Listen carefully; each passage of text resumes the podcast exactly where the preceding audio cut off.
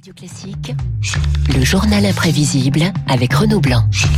Il est 7h49. Renaud, on va parler avec vous de l'Elysée et de 2022. Alors ces derniers jours, beaucoup évoquent une possible candidature d'Éric Zemmour à la présidentielle.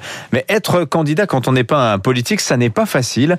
Vous revenez ce matin sur ces tentatives hors parti qui ont rarement abouti. Hein, vous pouvez être populaire, vous pouvez avoir envie de vous présenter, mais vous n'êtes pas vraiment sûr d'aller jusqu'au bout de l'aventure. Meilleur exemple peut-être à l'automne 1980.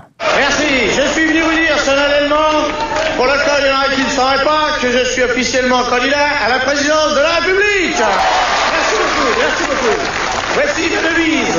Quand euh, je suis arrivé, la France était coupée en deux. Maintenant, elle va être pliée en quatre. Vous avez bien sûr reconnu Coluche, candidat à la présidentielle de 1981. Coluche ou le gag qui devient de plus en plus sérieux au fil des jours. Il y aura même des conférences de presse organisées par l'humoriste au théâtre du gymnase où il se produisait.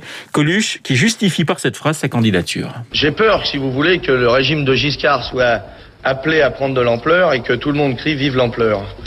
Alors, comme on a voté pendant 30 ans pour des gens compétents et intelligents, je propose aujourd'hui qu'on vote pour un imbécile qui n'y connaît rien, c'est-à-dire moi. En décembre 80, un sondage lui accorde 16% des suffrages. Coluche qui inquiète autant à gauche qu'à droite, mais qui renoncera au début de l'année 81. Coup de pub, intimidation, pression. Les explications n'ont pas manqué. Tu veux ou tu veux pas? Tu veux, c'est bien. Si tu veux pas, tant pis.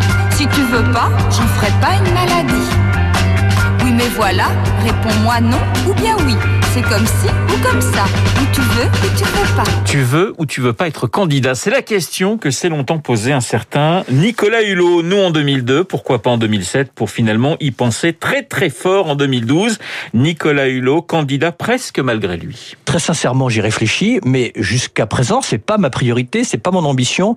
Je suis pas convaincu que je sois armé pour ça. On a un débat public qui est excessivement violent. Il faut avoir une carapace et puis il faut pas confondre popularité et compétence. Alors le problème, c'est c'est d'être populaire, non pas auprès des Français, mais des écologistes, et ce n'est pas toujours le cas. Nicolas Hulot, j'en ai rien à cirer. Vous avez reconnu Daniel Cohn-Bendit, pas tendre avec l'ancien animateur de TF1, Hulot, battu par Eva Joly lors de la primaire des Verts. Lorsque vous êtes poursuivi par un monstre dans un cauchemar, vous avez deux, deux manières de réagir. Ou vous courez pour lui échapper, c'est ce que proposent tous les candidats centralisateurs. Ils restent à l'intérieur du cauchemar, ou vous vous réveillez.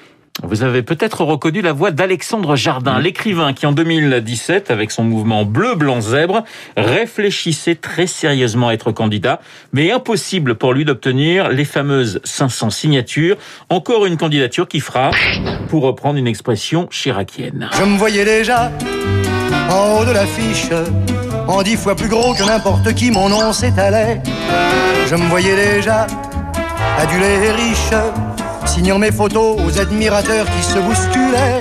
Je me voyais déjà en haut de l'affiche, mais pas si simple hein, de passer les obstacles. Alors il y a quand même dans l'histoire de la Ve République quelques candidats assez inattendus qui ont pu se présenter et mhm. faire campagne. 1965, au milieu des De Gaulle, Mitterrand et Le Canuet, Marcel Barbu, personnage assez haut en couleur, il commençait souvent ses meetings par Française, Français, mes frères et mes copains. Marcel Barbu et une définition très très personnelle de son parti. Dans un ou deux journaux, il a été fait état de mon air de chien battu.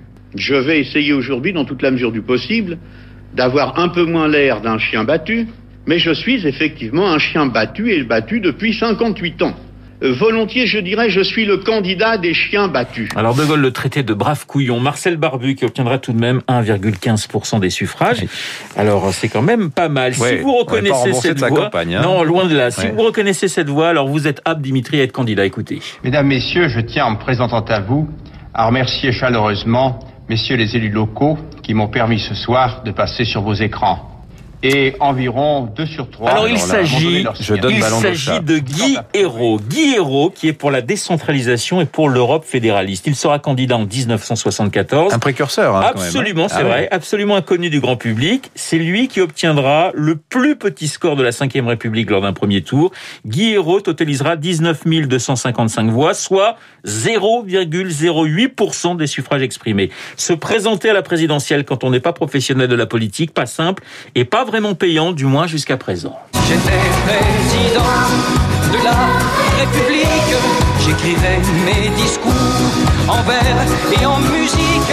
Et les jours de conseil, on irait 19 255 voix, ça fait pas beaucoup. Mais il était peut-être trop en avance sur son temps, ce, ce Guy Hérault, parce que ses idées décentralisation Europe Mais fédérale. voilà, c'est ça. Il est arrivé 30 oui. ans euh, trop, trop. C'est trop- ça. Éric Zemmour, il est crédité de 17% d'intention de vote hein, pour l'heure. hein.